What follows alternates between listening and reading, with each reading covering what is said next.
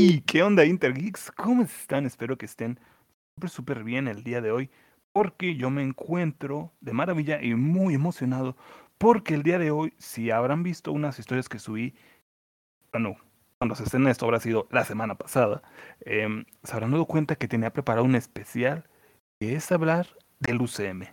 Así es, ¿por qué? Porque el UCM pues, es una de las sagas más grandes en este eh, universo de, de, cine, en este contexto. Entonces, pues al hablar de cine, al dedicarnos a hablar de todos estos temas, pues obviamente tenemos que hablar del UCM, aparte de que pues aquí, aquí somos muy fanáticos de eso. Entonces, pues vamos a dedicar cinco episodios al UCM, prácticamente un episodio por cada fase. Entonces, pues, como se habrán dado cuenta, como a diferencia de otros episodios, no hice un intro, no está el intro como el de todos los demás episodios. ¿Por qué? Porque al ser un, un, un episodio diferente, pues digamos que tengo algo preparado, algo diferente. Entonces, corre intro.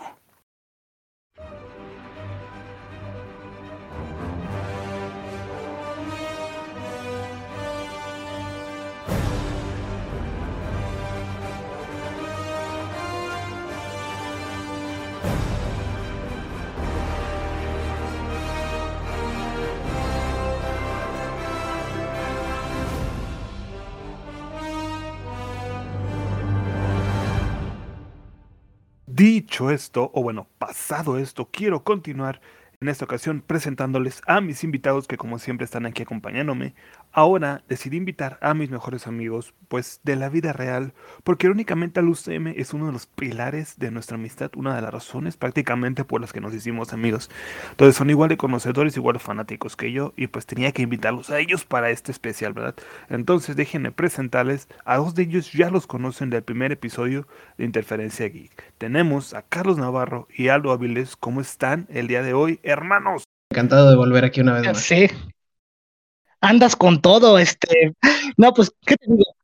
Hemos tardado bastante en regresar, sí, pero a pesar de eso, andamos felices y listos para, pues, charlar de forma amena contigo, hermano. Gracias por invitarnos de nuevo. Vamos a darle.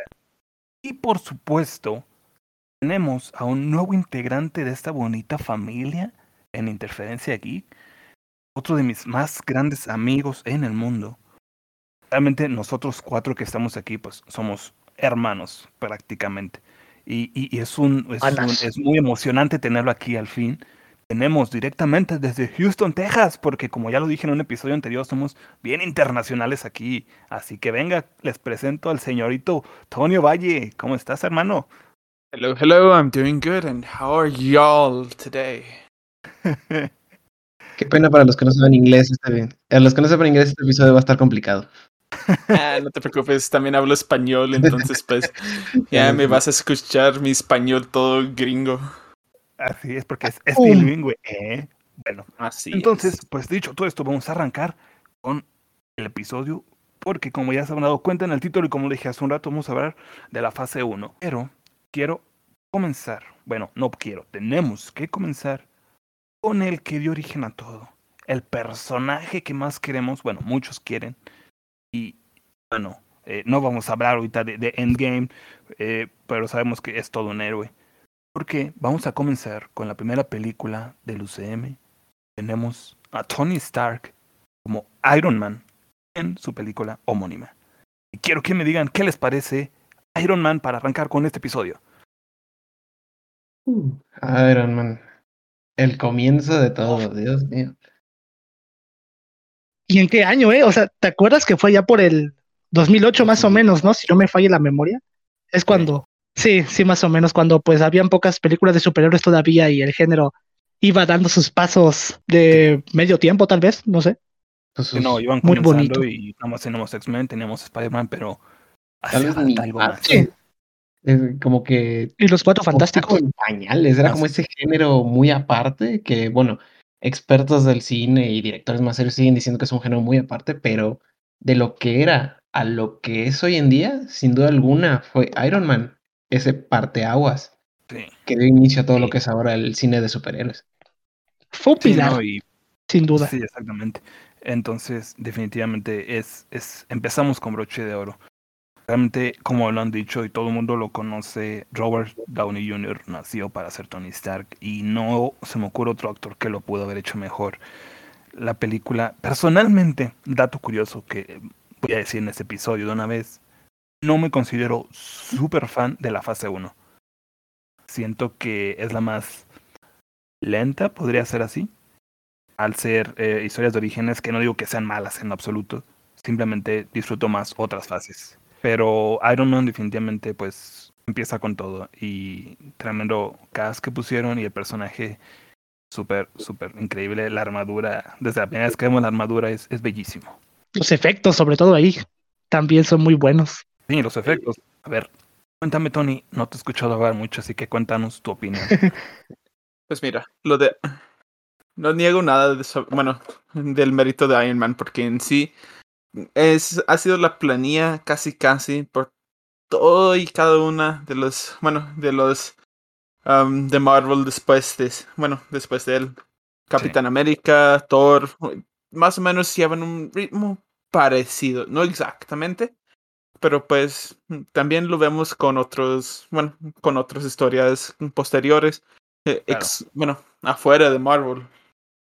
Pero, Sí, sí. Y pues en sí, también concuerdo con tu opinión. No puedo imaginar a alguien mejor que Robert Downey Jr. para este, para esta parte. Entonces, pues, bueno, mi opinión eh, es un buen película, admito eso. Sí. ¿Hay mejores? Sí. Pero pues fue un broche de oro. Sí, estamos bien y estamos en un punto. Yo, yo considero a la, a la fase 1, bueno, a- sí, considero la fase 1 como que aún Marvel estaba apenas, obviamente, cimentando sus bases. Entonces, yo siento que en ese punto no sabía hacia dónde quería llegar. Obviamente, te- iba a traer Avengers, claro, ya lo tenía preparado. ¿Por qué? Porque desde la escena post créditos, pues vemos eh, una referencia, ¿no? Sí. Entonces, este, por eso es que siento que la fase 1 es introductoria, claro, pero va más lenta, como que bueno, vamos a juntar los Avengers por ahora, y nos introducen a los personajes que más conocemos, ¿sí? Eh, Iron Man, Capitán América, Hulk, Thor.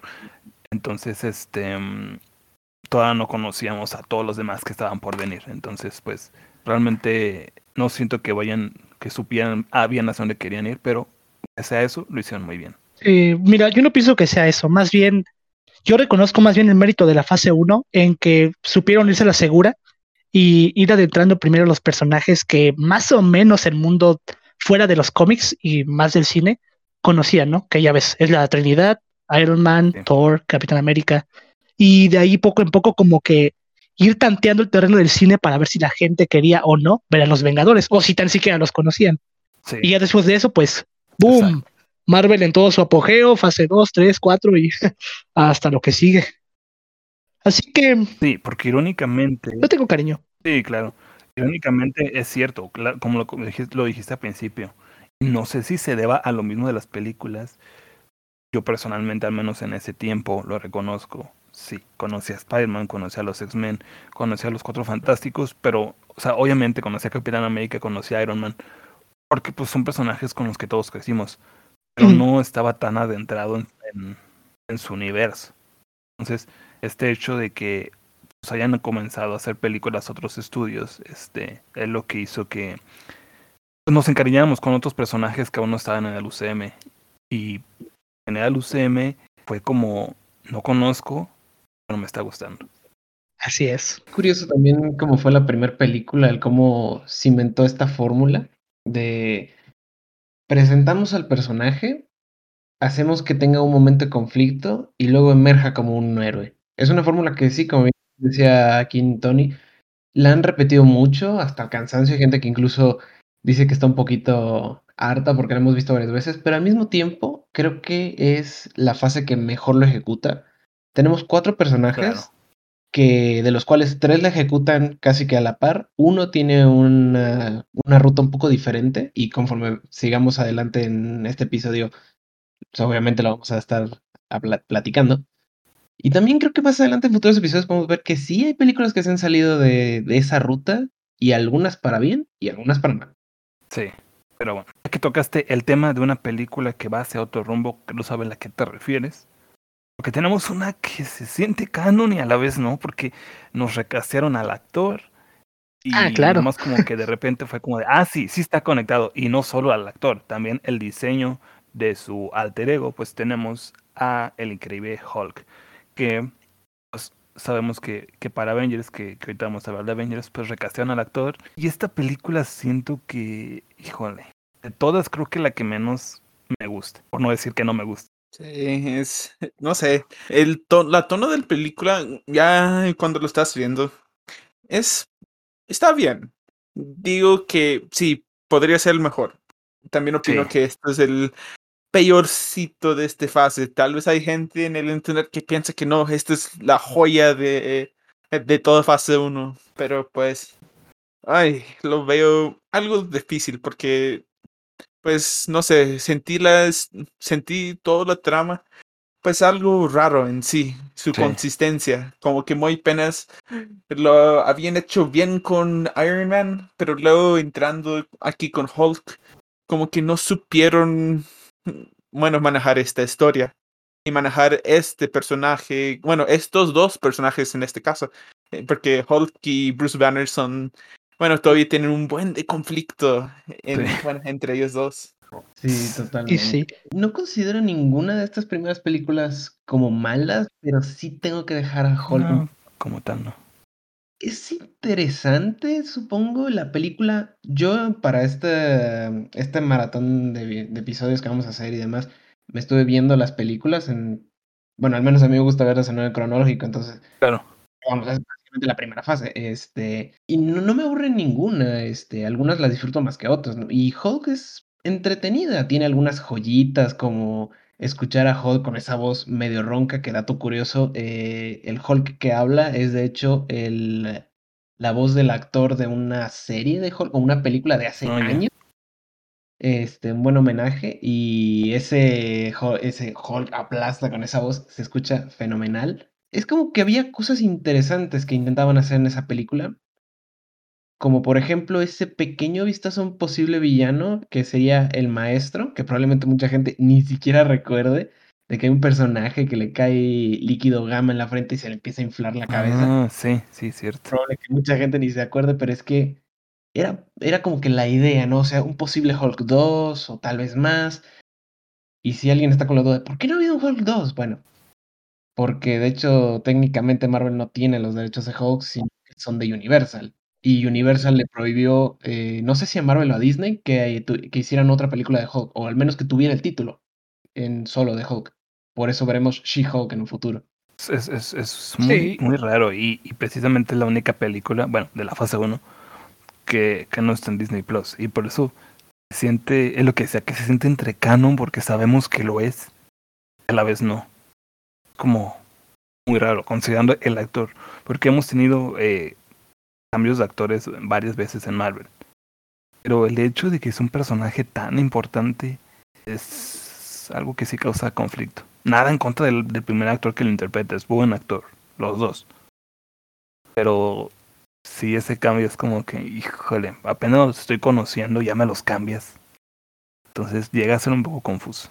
ya sé. Mira, por mi parte, o al menos el conflicto que yo tengo con la de Hulk, es que al verla siento una disonancia, ¿no? Es decir, sabes que pertenece a la fase 1, pero más que nada por elección de, de los que están a cargo. Pero al verla sabes que hay algo que como que no se siente parte del mismo universo. Y aparte de eso, también sientes como que esa película es de antes de Iron Man, a pesar de que salió y se estrenó obviamente unos meses después, Sí. ¿no? Creo, ese mismo año. Ese mismo año, pero unos meses después. Sí, exacto. Entonces, como que casi casi que es una película What If, ¿no? o algo así, Sí, hasta que hasta que ves que está el general Ross y que sale Iron Man, bueno, sale Tony Stark al final. Ahí dices, ah, bueno, pues sí es. Y como que ya no le quieres pensar. Pero de que es buena, es buena. O bueno, es disfrutable, ¿no? General Ross es lo que hace que sientas que es parte. Porque lo vemos mucho después, que después vamos a hablar de la, fa- en la fase 3 que regresa. Pero Exacto. es, es lo que hace que dices, ok, sí, que sale Iron Man, pero no sé, no es la que más disfruto. No diría que es mala, no diría que no me gusta directamente, pero Sí, es la que menos, eh, menos veces he visto y la que menos me gusta de esta fase. Si puedo decir algo como pequeña curiosidad o tal vez un detalle que hubiera hecho la película mil veces mejor, es que aquí mi director favorito de todos los tiempos, Guillermo del Toro, en una entrevista hace ya algún tiempo mencionó que sí le han ofrecido superhéroes para hacer películas, como ya hizo Blade en algún momento, Claro. y él decía que le ofrecían a los más grandes y refiriéndose a que no le interesaban los caucásicos de calzón para afuera. Que a él le interesaban los monstruos y que le interesaba Hulk. Y es como de Marvel, ahí te estás perdiendo de algo muy bueno. sí. Y hubiera sido muy interesante ver eso, ver cómo Guillermo del Toro, eh, bueno, ese, bueno, eh, perdón, no actor, ese director tan, tan bueno manejar a este héroe clásico que casi todos conocen simplemente por Hulk aplasta. Sí, sí, es Y un icono. Totalmente. Sí. Y hubiera sido, bueno, creo, muy refrescante o eh, ver ese, ca- bueno, ese cambio tan brusco entre Iron Man y, y Hulk. Pero pues, como eran los comienzos y todo, pues se entiende que querían ir, intentar ir por lo seguro. Sí, y empezaron bien, porque estamos hablando de que, como dijimos, empezar, están empezando con los héroes que todos conocen. Entonces, si hubieran empezado Sí, con. Black Panther, con Doctor Strange, con personajes que a lo mejor no todo el mundo conoce, si hubiera sido algo... O sea, no siento que hubiera tenido el apogeo que tiene ahorita, porque no toda la gente Sí, hubiera claro. visto... A lo mejor ahorita sí, ya para este punto sí, pero en su momento no. O sea, van a decir, Black Panther, ¿quién es ese? Doctor Strange, ¿y ese quién es? Entonces, siento que los personajes que nos están introduciendo ahorita son los ideales. Y es que mira, a pesar de que lo que vaya a decir quizás suene un poco raro o exagerado, eh, el mundo no era el mismo que el de ahora en 2008, ¿no? Que era cuando se estrenaron estas películas, fase 1. Ahorita pues ya te meten un personaje nuevo, más o menos lo reconoces y ya hay hartos youtubers, hartos, este, hartas páginas de internet y todo lo que quieras que te dicen quién es, en qué se basa y en qué cómics lo puedes leer. Pero en esos momentos de antes, si tú no sabías o tenías una mínima idea de quién era Iron Man, Hulk o los otros principales, pues no ibas a ver la película. No. Entonces, ¿cómo hacías que subiera todo esto? Sí, era como de, what the fuck, ¿y estos quiénes son? O sea, Sí. y de repente escuchar que sus películas son súper populares, pues dices, ah, caray, pues lo voy a ver, ¿no? A ver por qué todo el mundo está tal. hablando de ellos. Continuamos con la siguiente que tenemos de regreso a Tony Stark. Y esta vez nos introducen a dos nuevos personajes que eventualmente pues iban a ser muy importantes. Porque tenemos a War Machine, que nuevamente fue recasteado. Aunque el actor que lo interpreta ahorita, increíble. Siento que, que es mucho mejor que el primero que salió en la primera película. Y a Black Widow, que también eventualmente pues iba a ser muy importante en, en el UCM. Entonces, Iron Man 2 es muy buena. Bueno, es buena, no muy buena. Pero siento que se adelantaron con hacer la secuela Iron Man. Pues sí, yo también siento eso, porque al, creo que Disney quería, bueno, eh, bueno, no sé si en este momento Disney ya lo había comprado o no, pero No, era de Paramount para entonces. Ujú. Y todavía. bueno, el chiste es que pues creo que quisieran replicar casi casi el mismo éxito que tuvo el primer Iron Man al instante. Sí. Opino que, que hubiera sido mejor que lo hubieran aplazado una fase o tal vez dos. Sí, porque en la fase 2 tenemos a los las secuelas. Así es. sí. Sí, se ve raro ahí, ¿no? Es como curioso el punto en el que sale Iron Man, porque también por eso se siente como que falta un poco, aunque no falta nada, en fases posteriores, al menos una película propia. Sí. Tal vez mucho tiene que ver porque si lo piensas, para cuando ya fueron los Vengadores, estaban Iron Man, sus películas independientes teníamos Iron Man, Hulk, Thor y Capitán América. Pero tal vez, no sé cómo funciona el mundillo de Hollywood y demás, pero tal vez la producción de Avengers se tenía que dar en fechas más específicas o tenían que aplazarlo más. A lo mejor tenían que rellenar un hueco, es a lo que quiero llegar. A lo mejor tenían que rellenar un lugar Sí, entiendo. y adelantar un poco eh, alguna película de lo necesario. Y considerando que Iron Man fue el primero y que hasta cierto punto originalmente Iron Man 1 no estaba tan conectado con nada, había menciones ligeras a, a Shield, este, pero la escena post créditos de Fury se agregó después, no fue Ah, sí. original. Entonces, como tal vez por estar un poquito desconectada, querían apretar esa tuerca un poco más para que todo se uniera correctamente. No sabía que esa escena post crédito vino hasta después. Sí, ni yo. Yo lo había escuchado por ahí, como que sí me sonó. No estoy 100% seguro de dónde, pero sí lo había leído por ahí. O sea, como que Es algo que también yo tengo en mente y hasta donde yo sé, que tampoco vengo aquí siendo yo de experto, pero este, que yo tenga en memoria y que haya escuchado, esa escena post créditos no está en un origen. Creo que era material er- este, original, pero que fue recortado y después fue agregado. me imagino, a lo mejor tú me lo dijiste, es posible que tú me lo hayas dicho, a lo mejor por eso me suena. Sí, tal vez, aunque. Sí, mira, seamos honestos. Imagino que de allá, ¿no? Muy pocos vieron la escena post créditos. Aún no estaba tampoco esa. Sí, ¿Cómo decirlo? esa costumbre. Sí, costumbre exacto de quedarse hasta el final de las películas. Apenas en las otras dos siguientes, ¿no? Fue que se, se marcó. Se Ni quedó. siquiera. Yo siento que fue después de Avengers, ya cuando empezaron a marcar más estas escenas y que es de que, ah, sí, encajo de cajón que todas las películas de Marvel tienen escena post créditos. Y hasta la fecha hay gente que todavía no se queda y todavía no lo sabe. Entonces, este, bueno, claro, hablamos de gente que ve las películas por moda. Mm, Es por eso que, que, sí que les digo que siento que la sacaban como películas, ah, ok, pues vamos a ver cómo funciona esto, vamos a traernos a este personaje y a este, pero así como que, ah, y vamos a hacer a los Avengers, claro que sí. Pero así como que ya tuvieran pensado, ah, vamos a traer este Infinity War, vamos a traer este a, a Doctor Strange, vamos a traer a mucho menos a Spider-Man.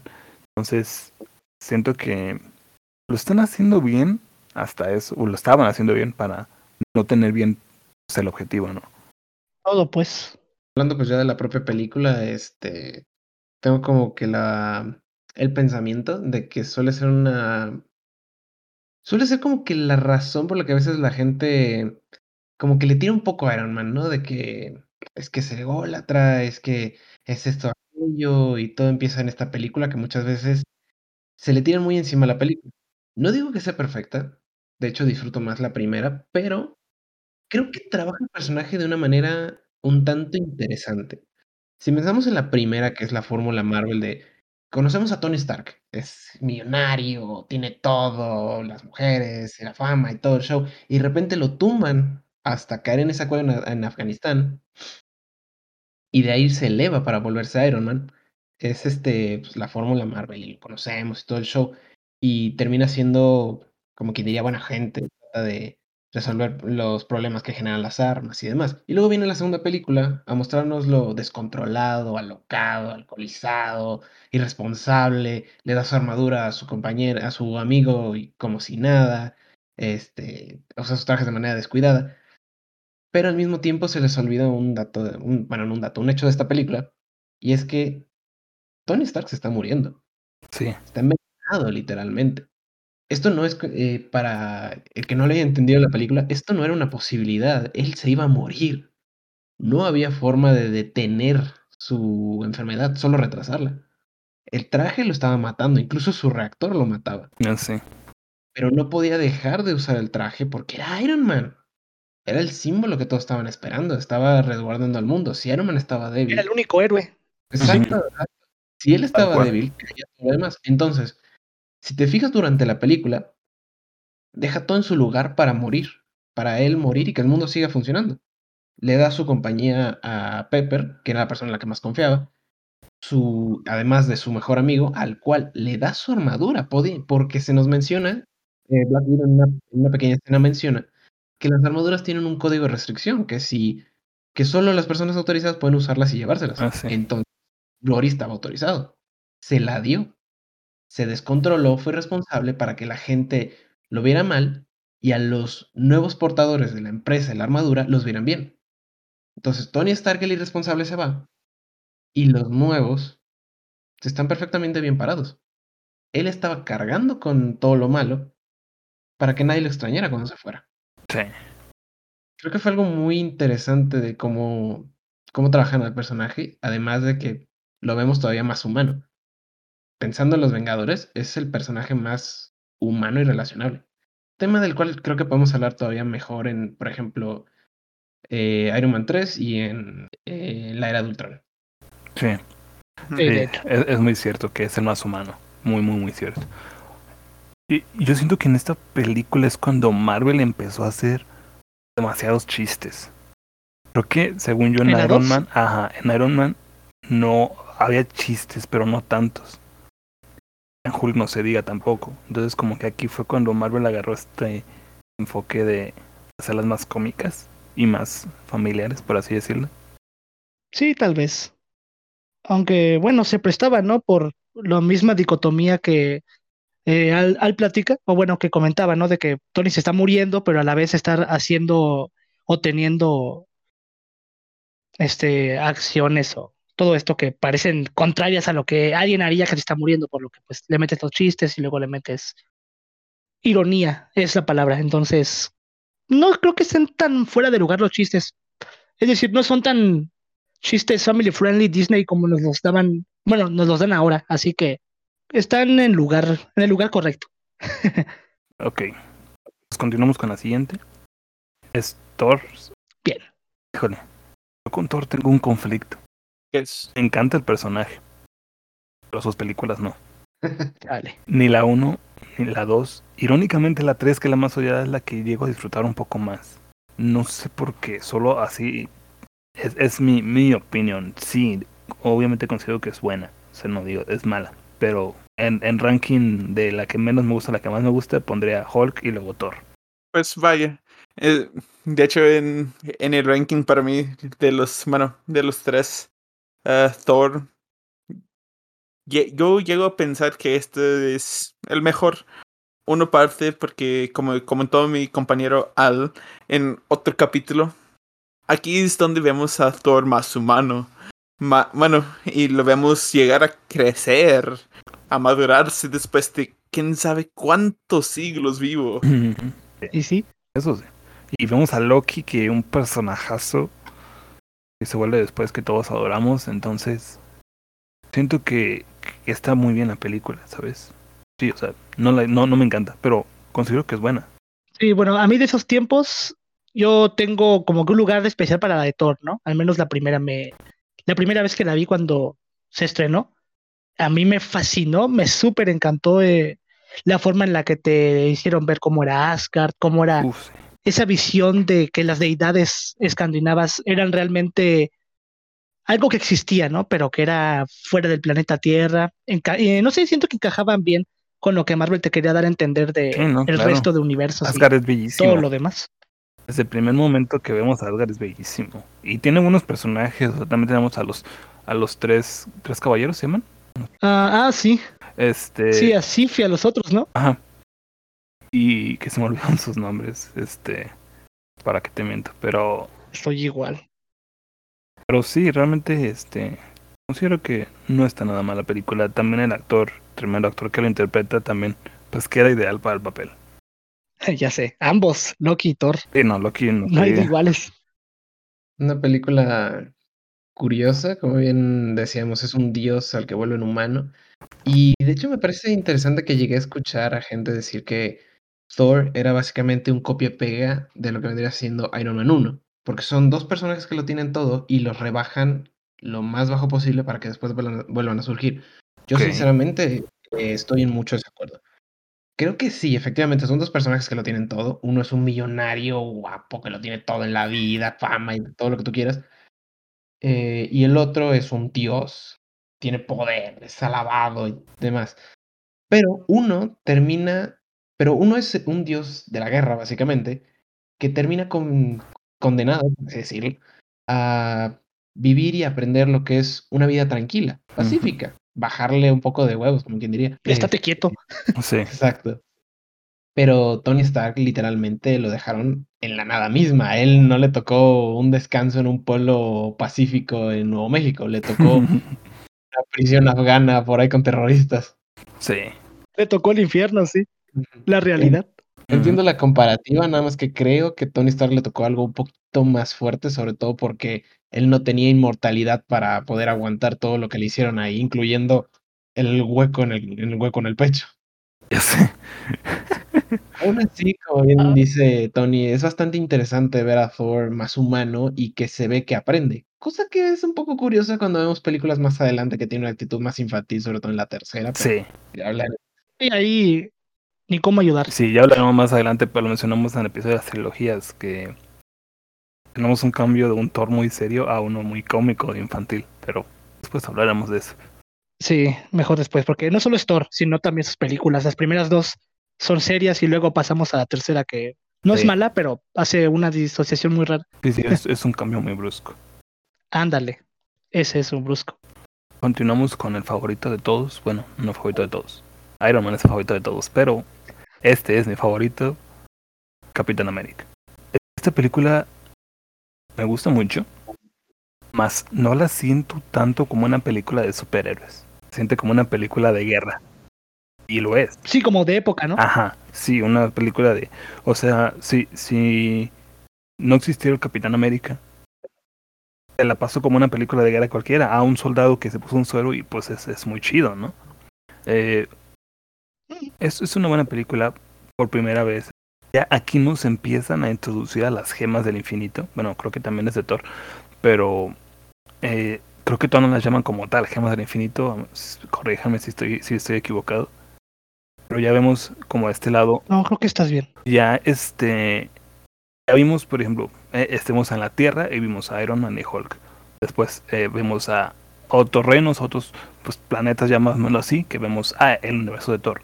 Pero aquí ya también nos introducen más otro rollo de que hay algo más con- o sea nos confirman que pues hay algo más místico más más poderoso que en este caso es el tercer acto. La verdad es que es, es, es un buen desarrollo. Disfruto mucho de las películas de Capitán América. Esta no es la excepción. Eh, algo que faltó comentar al principio es que no vamos a, a hacer tanto énfasis en los villanos.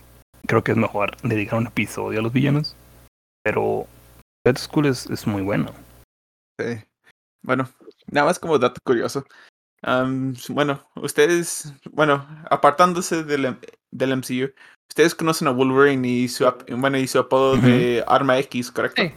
Bueno, eso quería decir Arma X en números romanos, Arma 10.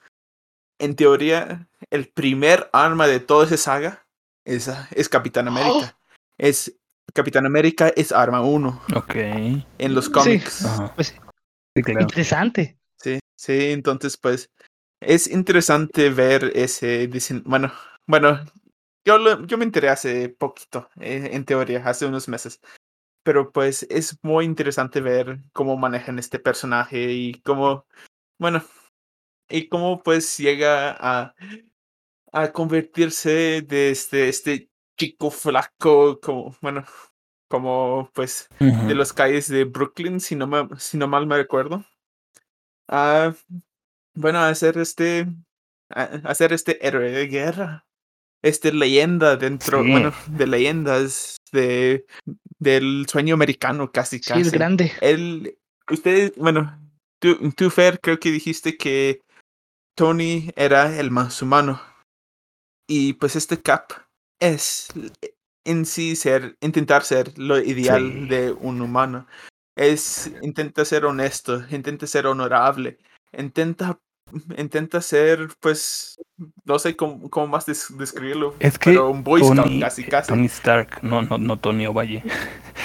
Tony Stark es el más humano físicamente hablando.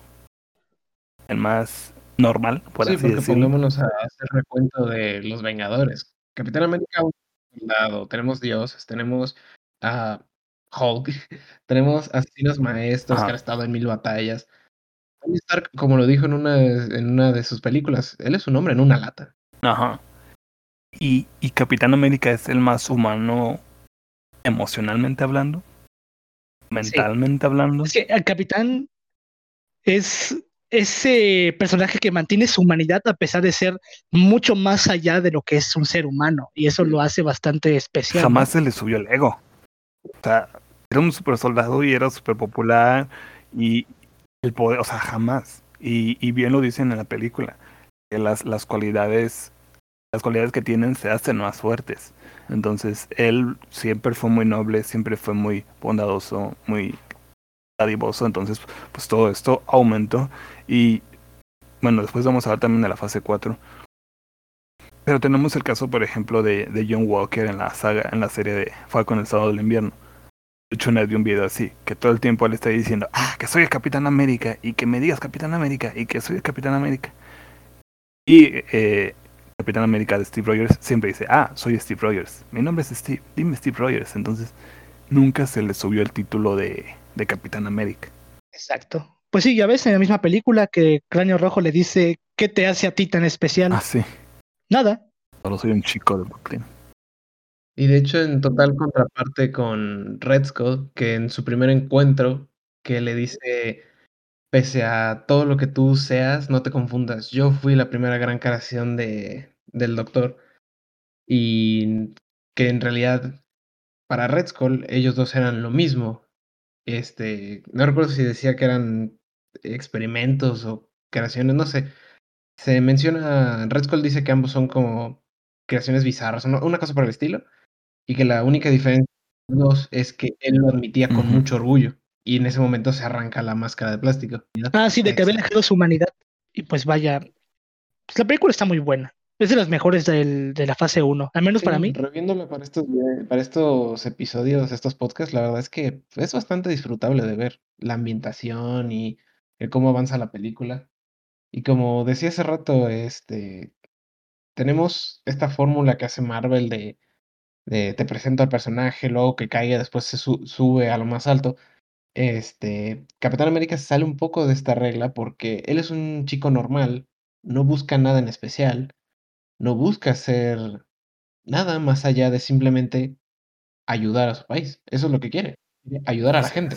Incluso lo dice, no, no quiero matar nazis, yo quiero, más bien dice, no, no me, no me agradan los bravucones, sean de donde sean. Ah, sí. Entonces este personaje se sale de la fórmula, bastante interesante. Sí. Y pues también tenemos a, a Bucky, que creo que es de mis personajes favoritos de todo el UCM. Si bien aquí no, no lo conocemos, no llegamos a conocer tanto, tanto como en un futuro. Pero, o sea, siempre fue su, su amigo y fue su. Pues ahora sí que el que lo ayudaba. Siempre estuvo con él y pues eso está, está muy chido que, que nos demuestren que, que los héroes también tienen su lado humano y amigable porque pues como decíamos en un comienzo Iron Man pues no lo pintan como un ah soy un ególatra y, y acá y no tengo muchos amigos y, y, y tiene a Rhodey pero no sé al menos en la segunda película no nos muestran a Tony Tony Stark como un grandioso amigo y a Hulk tampoco le vemos amigos ¿Cierto? y a Thor más o menos entonces Capitán América nos muestra este lado de de que pues él es efectivamente como más humano y tiene a sus sus pues ahora sí que su barrio lo respalda, ¿no? Así es. Nada más quiero comentar algo rápido. Hay una escena que me acuerdo muy bien que luego hacen referencia uno o dos veces en, bueno, en estas fases siguientes. Pero pues la pelea en el callejón, Uf, sí. cuando pues le tiran y le derrumban y le dan muchos, muchos, muchos golpes, para no decir otras cosas. Sí, Y su frase icónica, I could do this all day. Oh, Buenísimo, Ah, que lo sí. vemos mucho después también. Entonces, claro, no olvidar la lección legendaria de Capitán América de que no importa que seas una varita de nardo, te puedes quedar con la chica más atractiva.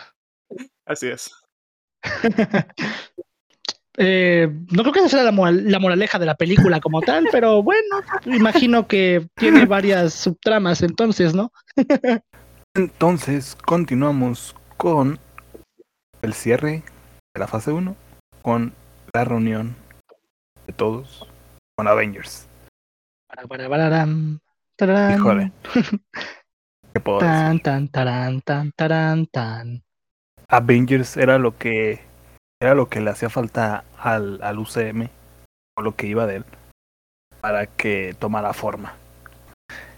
El, el conectar las historias y saber hacia dónde íbamos encaminados o hacia dónde querían llegar. Y lo hacen de una manera muy épica. Sí, es la cereza del pastel de la fase 1, sin duda. Exacto. Sí, todo, toda esta película fue, bueno, fue muy buena, maravillosa, tomando todo, todo lo bueno y un poquito de lo malo de, lo- bueno, de las otras películas que, que vinieron antes. Eh, y pues, me, me gustó como, bueno, como, como, como empezamos la película en sí, porque si me acuerdo bien, empezamos con con Natasha, con, con Black Widow ahí atado a una silla. Y pues nosotros estábamos como, ¿qué onda aquí? Sí. Oh, ¿Qué está pasando? Y empezamos fuerte, ¿no? Vaya. Poco presentando al equipo, paso a paso. Sí. Sin duda alguna, creo que fue una Sí, así película es. que no me la imagino. Su realización o su o la película en sí, no me imagino cómo hubiera sido sin tener las películas anteriores. Creo que Sí. Es literalmente el sueño cumplido de cualquiera que haya crecido con películas de superhéroes. O sea, para ese entonces ya estaban las películas de, de Batman de Nolan. Eh, ya había habido Superman anteriormente, habíamos tenido Daredevil y muchos otros superhéroes. Y muchos se preguntaban, oigan, si son del mismo universo, varios de estos héroes, ¿por qué no se juntan, no? Exacto. Este, y sí, hubo intentos este, en el pasado de hacer estas películas en grupo, pero siempre está ese problema de son varios personajes. ¿Cómo presentas a todos, los caracterizas, los desarrollas hasta que por fin y al mismo tiempo tienes escenas de acción y que la película no sea tediosa? Es un desafío muy grande. Exacto. No cualquiera, pero no cualquiera lo puede hacer. Pero haber dado cada personaje, o bueno, a casi todos, eh, Black Widow y eh, Hawkeye no tuvieron sus películas, pero darle a los cuatro, eh, los cuatro principales sus películas independientes para que ya los conozcamos y entrar de lleno con lo bueno a esta película, simplemente va, reunimos el equipo y ahora empezamos con esto. Sí. Creo que fue lo Sí. mejor. Sí, y, y- y Sí, fue cuando ya- Marvel lo hizo bien. Sí, y aquí, pues, aquí ya cuando comentábamos al principio que recastearon a, a Bruce Banner, poniendo a Ruffalo, que lo hace espectacular. Creo que mejor que el otro, nada en contra del otro actor, pero creo que este Bruce Banner es, es, es buenísimo. Entonces, es aquí cuando cae lo que decíamos cuando hablamos de Hulk, que es, es lo único que no hace la película perfecta este cambio de Bruce Banner de que dices, híjole, pero vimos uno y ahora nos muestran a otro. Híjole, es como que ese, ese pequeño conflicto, ¿no? Pero, pero fuera de eso, sí, Sí. tenemos unos personajazos, este, como dice, Al, a pesar de que no, no vimos, porque a Hawkeye, si no me equivoco, sale en Thor, ¿no? Como cinco minutos, Sí, tiene un cameo. un cameo. Eh, vimos, no habíamos visto Sí. mucho a Hawkeye y no habíamos visto a, a Black Widow tampoco tanto, entonces ya verlos en acción y dices, ok, es que no solo están reuniendo a, a los que vimos en las películas, sino otros que, que vimos pues en pequeños cameos, personajes secundarios y que se vuelven súper importantes. Sí, entran al equipo de lleno y ya Ujú. ves cómo quedaron hasta ahora. Sí, Me acuerdo de algo que me, que me dijeron hace mucho tiempo. Yo, yo allá en los Estados Unidos, cuando salió esta película, pues todos estaban impactados porque pues pensaron que ah, Avengers fue como, como que es...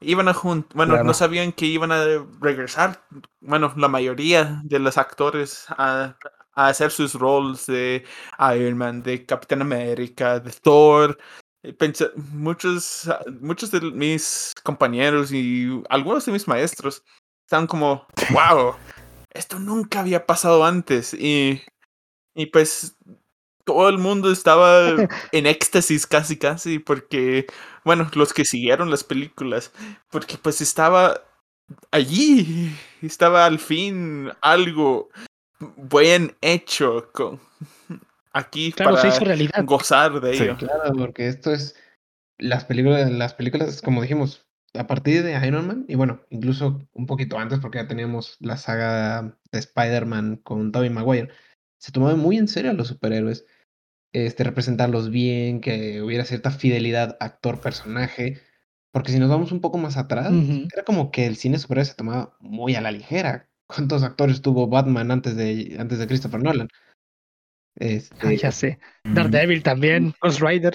exacto, correcto. rayos. Bueno, sobre las que- historias. Uy, Dios mío. Sin alguna, Los Vengadores fue como que ese momento cúspide en el cual el cine de superhéroes realmente tuvo como que el boom más grande y de ahí fue Sí.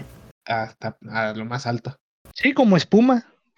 Sí, no, ya de ahí Marvel aquí se puso las pilas y tuvo éxito. Vámonos con otros proyectos y hombre, y nos trajeron toda una gama de, de personajes y películas que más adelante vamos a hablar. Pero efectivamente Avengers, como dijiste tú, Carlos, fue la cereza del pastel. Y Sí. qué gran ser ese. ¿Verdad? Es que no me imagino otro universo o otro, otra línea de tiempo, ¿no? Donde Avengers haya sido diferente en alguna u otra cosa en su historia. Digamos, Sí. es, es lo que tuvo que ser, ¿no? Claro. Vaya, después de cómo se estuvo armando todo, en años antes en esa fase 1. Y como dijimos, no vamos a hacer mucho énfasis en los villanos, porque pues, si no nos tardaríamos mucho. Pero Loki lo sé. Increíble. Sí. Sí. Sí, es. Este lado entre que quiere reinar, quiere ser malo, pero también está con su hermano y, y tiene su lado humano, entonces es, es un villano muy, muy bueno. Igual, ahorita que seguimos en Avengers, eh, me pasó por la cabeza. Hace tiempo había visto por ahí que mucha gente, bueno, había gente que no sé si se quejaba o mencionaban que Avengers ya se siente como que vieja, ¿no? O como que algo así decían, este, en comparación con lo de ahora, que Endgame, que Infinity War y lo demás. Pero, ¿ustedes qué, qué opinan al respecto? ¿Sienten que envejeció rápido la película? Mm, Yo reviéndolas, no, la verdad creo que es como la mejor de esta, de esta primera fase y la película se me hace súper disfrutable.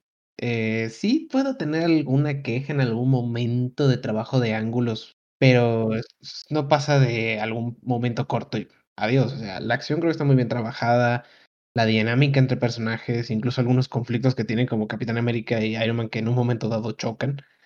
Ah, sí. Pues sí, no, buenísimo. No sé, puede ser, puede ser de que en su momento era como que grandísimo la escala del problema. Y actualmente, Mm. o sea, comparación de lo que fue en Game, pues obviamente que sí, quedó ya muy chica. Pero Sí. también tiene que ver con lo mucho que, ha crec- que creció eh, el UCM en 10 años. Sí. Claro.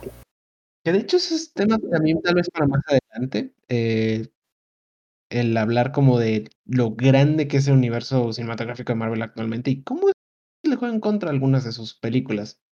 De momento, en esta fase no era un problema, pero más adelante con otras películas sí que lo podemos ejem- ejemplificar.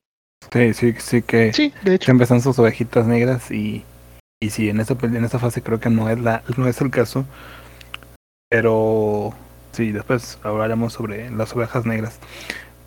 Pero Sí. Yo tampoco siento que haya envejecido como tal. Pero sí, concuerdo con Al que a diferencia de todo lo que vimos mucho después, o sea, sí ya nos trajeron después eh, el reino eh, místico, Doctor Strange, el reino cuántico con Ant-Man, los viajes en el tiempo con Endgame, el multiverso, entonces ya no es nada. Lo Sí, que sí. vimos en Avengers ya no es nada con todo lo que nos, nos trajeron, nos están trayendo en este futuro, entonces eso es lo que tendría que decirle más. Envejecido no, yo siento, yo también la puedo ver una y otra vez y la sigo disfrutando mucho. Así es. Yo también opino lo mismo que ustedes, compañeros, pero pues, mira, la cosa es que este primer Avengers estaba muy bien hecho. Excelente. Para mí fue, bueno, no es el mejor, pero pues sí está muy, muy bien. Allí, a- bueno, aquí es más fácil entrar a ver Avengers, porque pues mm, aquí muy apenas que lleva, bueno, llevamos cinco películas sí. a lo mucho que conforman fase 1. Y ahorita para entender bien cada paso del reino cuántico, de, bueno, de los viajes del tiempo, reino místico, hasta, hasta bastantes cosas, hasta todo este universo extenso que hemos visto con otras películas que vamos a hablar después. Pero pues es más fácil entender a esta y ver su contexto que los otros de Sí. Marvel, bueno, que los Sí, de otros de, hecho. Avengers. Y en la escena post créditos pues vemos a Thanos que ya desde ahí dices, híjole, pues esto Potente. tiene potencial. Yo personalmente cuando salió Avengers no me no era tan tan fan de Marvel, no conocía mucho, entonces sí reconozco que en su momento cuando salió la escena post no tenía idea de quién era ese fulano. Pero tenía potencial, había mucho igual. potencial, o sea, es como de que ok, ya vimos que pues que estaba haciendo este Loki no fue nada con lo que posiblemente vea. Que sí, Thanos se tardó 20 años en llegar, pero aún así fue muy muy Poquito ahí. emocionante ya como que dices, ok, entonces es aquí cuando yo decía que las escenas post créditos agarraron forma en las películas de Marvel. No forma, más bien importancia. ¿no? Bueno, importancia. Creo que sería la es, palabra. es la palabra exactamente. Ya es cuando dices, ok, nos mostraron algo, entonces las películas, las escenas post créditos nos están mostrando lo que va a venir. Está chido. Sí. En las demás películas de Marvel habrá escenas post créditos, pues vamos a quedarnos. Entonces ya se hizo esta costumbre, al menos con los fanáticos, de quedarse en las escenas y que nos metieron dos, tres o hasta cinco en Guardianes de la Galaxia 2. Entonces, es, es, es algo muy, muy bueno, muy emocionante. Sí. Algo gracioso es que cuando pasó esa escena post créditos hace tantos años, eh, recuerdo, yo tampoco era el máximo y recuerdo haberla visto y no reconocerlo en plan de quién es este, pero no sé por qué por la cara pensé por un momento que era Red Skull. Y dije, ah, no, Mm. es Red Skull, güey, güey. Mm. Y no sé, este, para Es que se ve rojo. Vamos se ve rojo en esa Sí. escena. Entonces, Y sí se ve muy diferente a lo que es ahora. sí, no, y hemos visto a Thanos en muchas escenas post créditos y, y siempre se ve muy diferente También. a como lo vemos ahora. Entonces, este, o sea, tan siquiera de como lo vemos en, creo que es en Guardianes de la Galaxia, que vemos un pequeño cameo, a como se ve en Infinity War Game, y es muy diferente. Y muchos cambios. De hecho, cuando primero salió en esa escena post crédito, si, me- si no mal me acuerdo, es el mismo actor que protagonizó a Hellboy, ¿En serio? quien hizo Thanos en su momento. Y luego, sí, sí me acuerdo bien. No, tal Oh. vez me estoy equivocando, pero pues sí, cambiaron de actor por completo ya cuando salió más, bueno, más reciente Sí, en ese cambio de cuando estaba Sí. ahí, a la vuelta de la esquina, casi casi. Sí.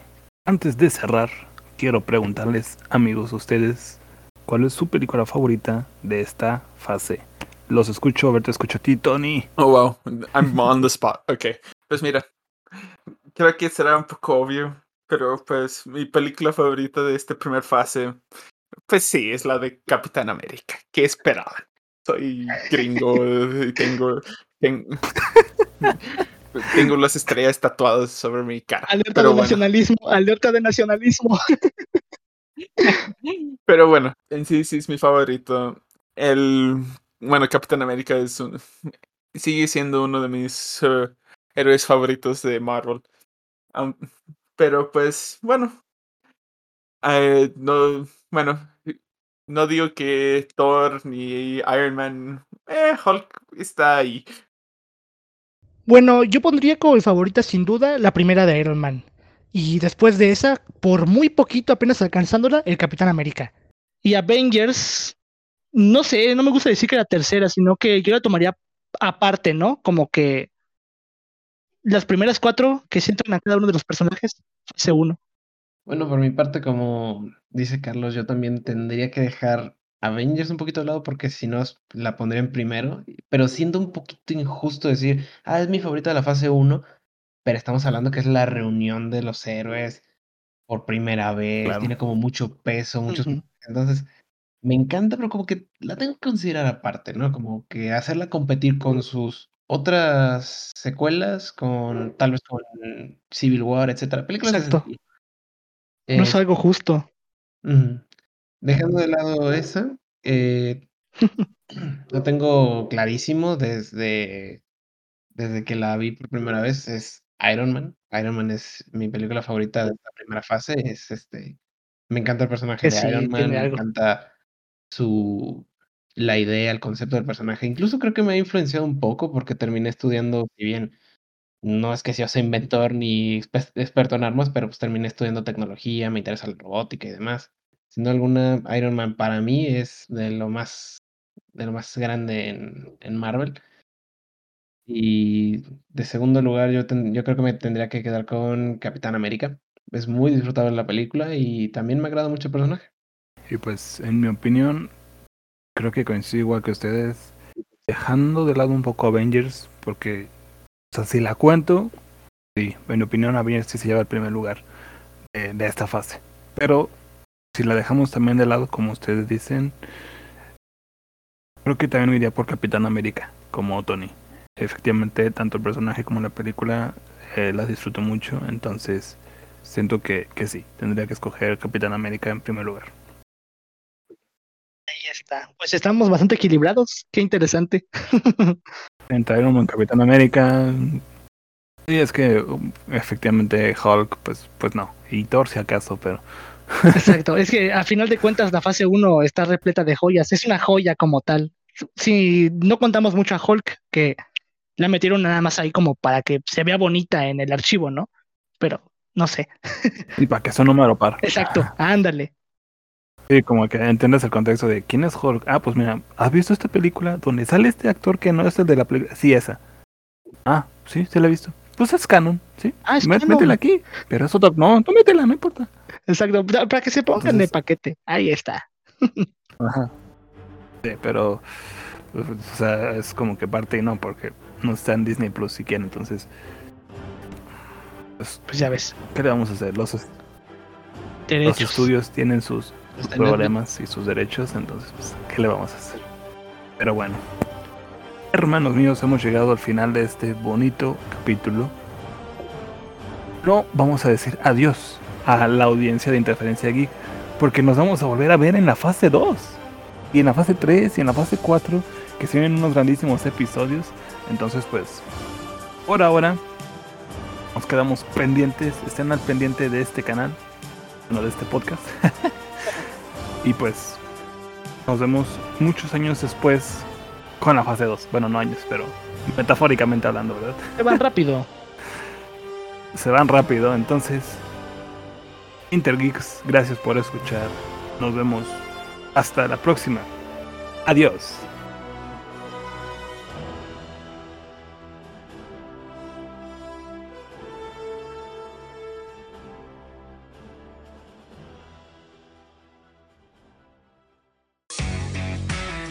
Gracias por escuchar un episodio más de este podcast. No olvides seguirme en Instagram como interferencia.geek para que estés al pendiente de todas las actualizaciones y podcasts que estaremos subiendo. Recuerda que también podrás escucharnos desde las plataformas Spotify, Apple Podcasts y Google Podcasts. Hasta la próxima.